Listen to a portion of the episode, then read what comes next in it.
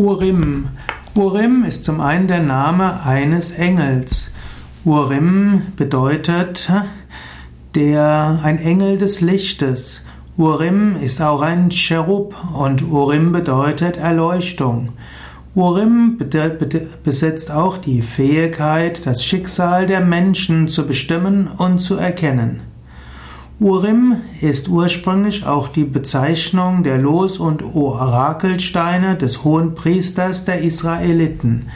Im Exodus 28, 30 wird gesprochen von den Urim und den Tumim. Tumim wird geschrieben T-H-U-M-M-I-M. Und das waren die Orakelsteine, die Lossteine. Und Turim sind die Lichter und die Tumim sind die Vollkommenheiten. Und so sind Umim und Tumim Licht und Recht.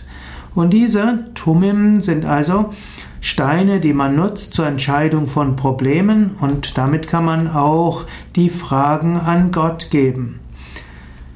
Manchmal wird gesagt, dass Tumim und äh, Urim unterschiedlich gefärbte Steine waren und so kann man, wenn man eine Frage stellt, kann man sehen, welche der beiden Steine jetzt wo sichtbar sind. Die Urim und die Tumim spielen auch eine Rolle im Buch Mormon. Und äh, Urim und Tumim kann man auch als Wahlspruch verwenden und als Leitmotiv. Auf Latein werden die dann genannt Lux et Veritas. Lux, also das Licht, und Veritas, die Wahrheit. Urim und Tumim, also kann letztlich sagen, es geht um Licht und Wahrheit.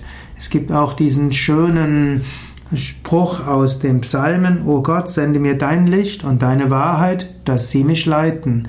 Und dafür steht, Tumim und Urim und Urim kann eben auch äh, gesehen werden als das Licht für die Entscheidung und letztlich die Bitte auch, dass Gott uns Licht auf unserem Weg gibt, dass wir wissen, was wir tun sollen.